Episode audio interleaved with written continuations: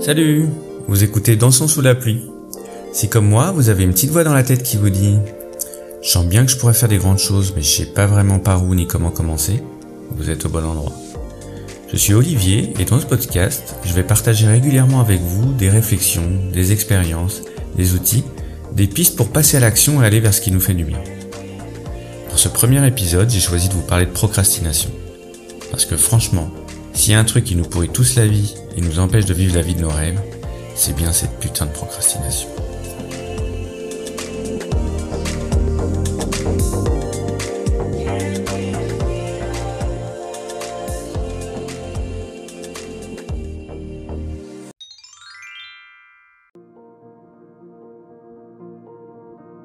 Je sais pas si vous avez déjà remarqué, mais très souvent, plus un projet nous tient à cœur, plus on a de mal à passer à l'action. Ça peut être pour écrire un livre, changer de métier, se mettre au sport, apprendre un instrument de musique. En fait, n'importe quel projet dont on rêve, et surtout ce dont on sait pertinemment qu'il pourrait profondément changer notre vie. Plus on en rêve, moins on passe à l'action. Plus on se noie dans plein d'activités qui n'ont rien à voir avec ce qu'il faudrait faire pour réaliser notre vocation. C'est un phénomène que Steven Pressfield explique très bien dans son livre The War of Art. Il nous explique que chaque décision que nous prenons jour après jour est un combat entre nous et nous un nous qui veut aller de l'avant et un nous toxique. Comme si une partie de nous-mêmes avait peur de ce qu'on pouvait perdre, ou plutôt gagner en exprimant qui nous sommes vraiment. On peut en être conscient ou pas, ça change rien au problème. Cette puissance quasi maléfique n'a qu'un seul objectif, nous empêcher de réaliser notre plein potentiel. Steven Pressfield appelle cette force la résistance. On y est tous confrontés. Elle se manifeste la plupart du temps sous la forme d'une tension interne, d'une force d'inertie qu'on ressent dès qu'on envisage d'entamer un projet, mais qu'on n'ose pas. Que ce soit pour prendre un crayon pour commencer à dessiner ou ouvrir un document Word pour commencer à écrire le livre qu'on remet depuis si longtemps. La résistance sera toujours là pour nous empêcher d'avancer, quel que soit notre type de projet, à partir du moment où il vise à nous rendre meilleurs et à exprimer notre moi profond. Ça peut être un business à monter, une œuvre artistique à créer, un défi sportif à relever. Parce que c'est le but de la résistance, empêcher la progression. Si la résistance n'existait pas, on serait tous en train d'exprimer notre plein potentiel, d'être la meilleure version de nous-mêmes. Par exemple, si on savait que notre vocation c'était d'écrire un livre, on serait en train d'écrire ce livre. Ou si on savait qu'il serait bon pour nous de changer de métier, on changerait de métier. Rien ne pourrait nous arrêter. Mais malheureusement, à chaque fois qu'on envisage de faire quelque chose qui pourrait nous emmener vers notre idéal, la résistance commence à faire insidieusement son travail de sape. C'est systématique. Par exemple, vous avez pour objectif d'écrire un livre et vous êtes en train de regarder des vidéos sur YouTube depuis des heures alors même que vous savez que vous devriez être en train de rédiger les 500 mots que vous avez prévu d'écrire chaque jour. Et c'est justement parce que c'est vraiment important pour vous que ce livre c'est le projet de votre vie que vous êtes confronté à la résistance. En général, vous commencez par ressentir un certain inconfort physique quand vous réalisez que vous êtes en train de perdre votre temps sur YouTube alors que vous devriez être en train d'écrire. Et plus vous y pensez, plus ça devient inconfortable. Et du coup, vous commencez à vous crisper, vous vous tendez à l'idée d'avoir à faire quelque chose d'encore plus inconfortable que ce que vous êtes en train de faire. Le paradoxe, c'est que les rares fois où vous réussissez à vous mettre à écrire, vous ne trouvez pas ça si désagréable. Vous y prenez même du plaisir. Parfois même vous vous sentez entier. Et vous sentez que vous êtes en train de réaliser quelque chose. Mais pour le moment, vous êtes juste en train de regarder vos vidéos sur YouTube. Et rien qu'à l'idée de vous mettre à écrire, ça vous semble insupportable, au-dessus de vos forces. Vous avez envie de tout sauf de ça. C'est ça la résistance. Mais vous n'en avez pas forcément conscience parce que toute la ruse de la résistance, c'est de faire croire qu'elle n'existe pas. Elle va commencer insidieusement à se glisser dans votre esprit sous forme de rationalisation. Et elle est tellement douée qu'elle va vous donner toutes les raisons du monde, toutes plus valables les unes que les autres pour ne pas vous mettre à écrire. Ouais, bientôt le week-end, t'as tout ton samedi pour écrire 1000 mots au lieu de 500. Ou, oh, de toute façon, c'est pas une journée sans écrire qui va changer grand chose. Oh, t'as bien tenu la cadence jusque-là, t'as bien mérité une petite pause. Ça vous parle? Normal, on y est tous confrontés. Parce que la résistance, elle a qu'un seul but. C'est tuer votre raison d'être qui cherche à s'exprimer. Et pour ça, tous les moyens sont bons. Elle est capable de prendre plein de formes différentes. La peur de l'échec, le perfectionnisme, la comparaison, les addictions, le regard des autres, la croyance qu'on n'est pas assez ceci ou trop cela. C'est ça la résistance. Et je peux en témoigner. Quand j'ai démarré ma première chaîne YouTube, je voyais ça juste comme un loisir et je me mettais aucune pression. Mais petit à petit, les abonnés sont arrivés, mes vidéos ont commencé à avoir des dizaines de milliers de vues, et ça c'était tout simplement génial. Mais le côté obscur de cette réussite, c'est que plus la chaîne avait du succès, plus la résistance augmentait. Et chez moi, cela prenait la forme d'un perfectionnisme exacerbé, totalement irrationnel. Quand je m'asseyais pour écrire le script d'une nouvelle vidéo, j'avais toujours l'impression que je devais faire encore mieux que la précédente, que ça devait être la vidéo parfaite, avec des images parfaites, un décor parfait, un texte parfait. Et avec le recul, je me rends compte c'était d'autant plus débile que mes vidéos avaient du succès sans, sans être parfaites. mais du coup, c'était vraiment devenu douloureux pour moi de publier une nouvelle vidéo. Jusqu'à ce que je réalise, en relisant le livre de Steven Pressfield, que c'était juste la résistance qui sortait du bois. Elle montrait le bout de son nez parce que ce qui n'était au début qu'un hobby était en train de prendre de plus en plus de place et que du coup l'enjeu pour moi devenait énorme. Et du coup, j'ai compris que c'était le visage de la résistance. Mais pour autant, c'était juste la première étape. Comment je faisais pour la surmonter? En fait, ce qu'il faut savoir, c'est que la résistance, elle disparaît jamais totalement. On n'a pas le choix, il faut vivre avec. Par exemple, même les chanteurs, acteurs, sportifs qui font ce métier depuis des dizaines d'années sont toujours confrontés à la résistance. Un acteur que j'aime bien, François Berléand, qui vient de fêter ses 40 ans de carrière, a avoué. Le trac, je l'ai toujours. Moi, je ne mange pas avant, je soupe après le spectacle.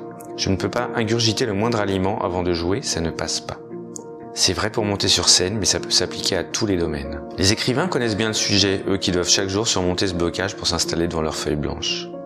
Parce que cette peur de la page blanche, de ne pas être assez bon, de ne pas être assez créatif, elle est toujours là, insidieuse. Et ce qu'il faut comprendre, et surtout accepter, c'est que quels que soient nos succès, la résistance ne disparaîtra jamais.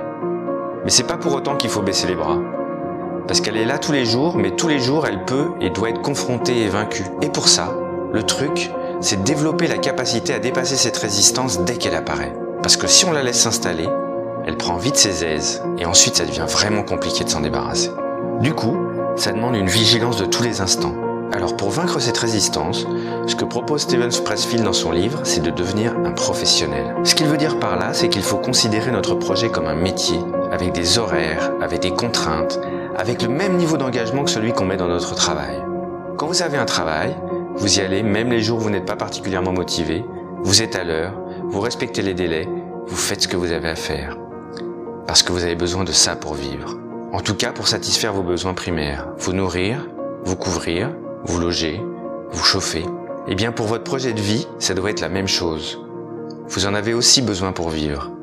Pas au même niveau, mais au fond de vous, vous savez que c'est l'idée de ce projet qui vous fait vibrer et vous rend vivant. Et pour devenir professionnel, Pressfield conseille de sortir de ce mode artiste où vous ne faites les choses que quand vous en avez envie. Par exemple, ce mode où si vous voulez écrire un livre, vous n'écrivez que quand vous avez l'inspiration, ou si vous voulez apprendre le piano, vous ne jouez que quand vous en avez envie. Il suggère au contraire de traiter ça comme un métier, avec une liste de tâches à accomplir. Stephen King, dans son autobiographie Écriture, mémoire d'un métier, explique que s'il a pu être aussi prolifique, il a quand même écrit plus de 100 livres, dont un certain nombre de best-sellers, c'est uniquement en s'imposant une discipline quotidienne, en traitant l'écriture comme un métier, comme un projet avec une deadline avec un certain nombre de mots à écrire par jour. Chaque jour triompher, chaque jour se mettre devant sa machine à écrire et écrire ses mille mots. Stephen King n'attendait pas d'être inspiré pour se mettre à écrire. Parce que la partie difficile pour écrire un livre, c'est pas l'écriture, mais le fait de s'asseoir. La partie difficile pour faire du sport, c'est pas de courir, mais le fait de mettre ses baskets. Moi, j'avais du mal au début avec ce concept parce que ça me faisait pas rêver. J'avais l'impression que ça tuait ma créativité et que c'était pas naturel. Que si je me forçais, c'est que j'en avais pas vraiment envie que c'était plus mon vrai moi qui s'exprimait. En fait, c'était juste mon ego et une nouvelle forme qui avait trouvé la résistance pour m'empêcher de réaliser ce qui était important pour moi. Quelque part, c'était flatteur de me dire "Moi, je suis au-dessus de ça, j'ai pas besoin de je peux créer quand je peux créer quand je veux. C'est moi qui choisis le moment." Énorme mensonge. Parce que l'ego, ce qu'il veut, c'est se protéger, se protéger d'un éventuel échec. Et pour ça, le mieux, c'est encore de pas vraiment essayer. Comme ça, il peut toujours se dire "Tu vois, je te l'avais bien dit." alors même que vous savez pertinemment que vous n'avez pas vraiment essayé. Et en plus, non seulement vous ne réalisez pas vos projets, mais vous avez des regrets parce qu'au fond de vous, vous savez bien que vous n'avez pas vraiment essayé. Alors que si vous professionnalisez votre façon de travailler, du coup, vous diminuez l'implication de votre ego dans le projet.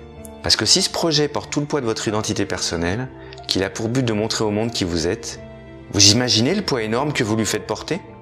Du coup, en professionnalisant, vous permettez à des peurs telles que la peur de l'échec, du regard des autres, de diminuer, voire même de disparaître totalement. Parce qu'il ne s'agit plus de vous, il s'agit de ce que vous faites. Et c'est là qu'est toute la différence. Et du coup, vous y mettez. Vous y mettez parce qu'un professionnel, il a besoin de ça pour vivre.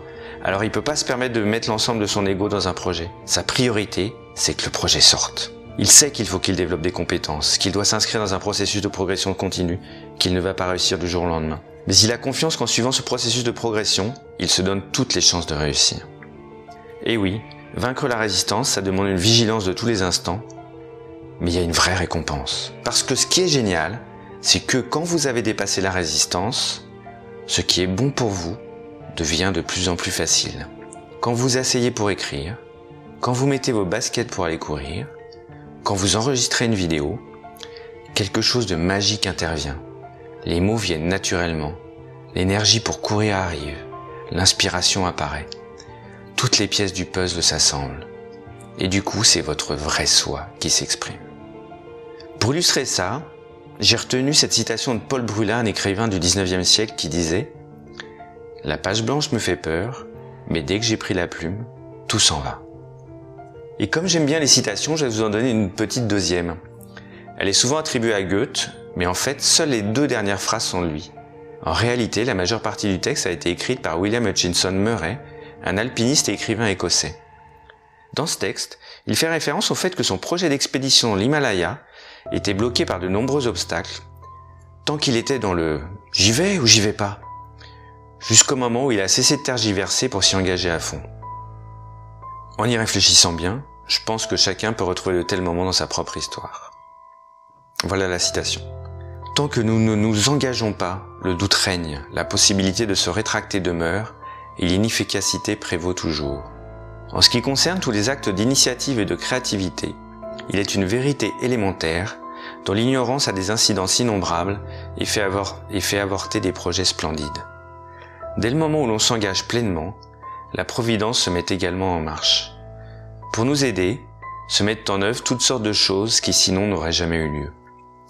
Tout un enchaînement d'événements, de situations et de décisions crée en notre faveur toutes sortes d'incidents imprévus, des rencontres et des aides matérielles que nous n'aurions jamais rêvé de rencontrer sur notre chemin. Et je vous livre maintenant les deux dernières phrases de Goethe. Tout ce que vous avez toujours voulu faire ou rêvé de faire, entreprenez-le. L'audace renferme en soi génie, pouvoir et magie. Ça donne de bonnes raisons de s'y mettre, non? Alors comme dit William Hutchinson Murray, engagez-vous, engagez-vous et ouvrez la porte à la magie. Et comme vous savez que plus un projet est important pour vous, plus la résistance est forte, posez-vous cette question. À quoi résistez-vous?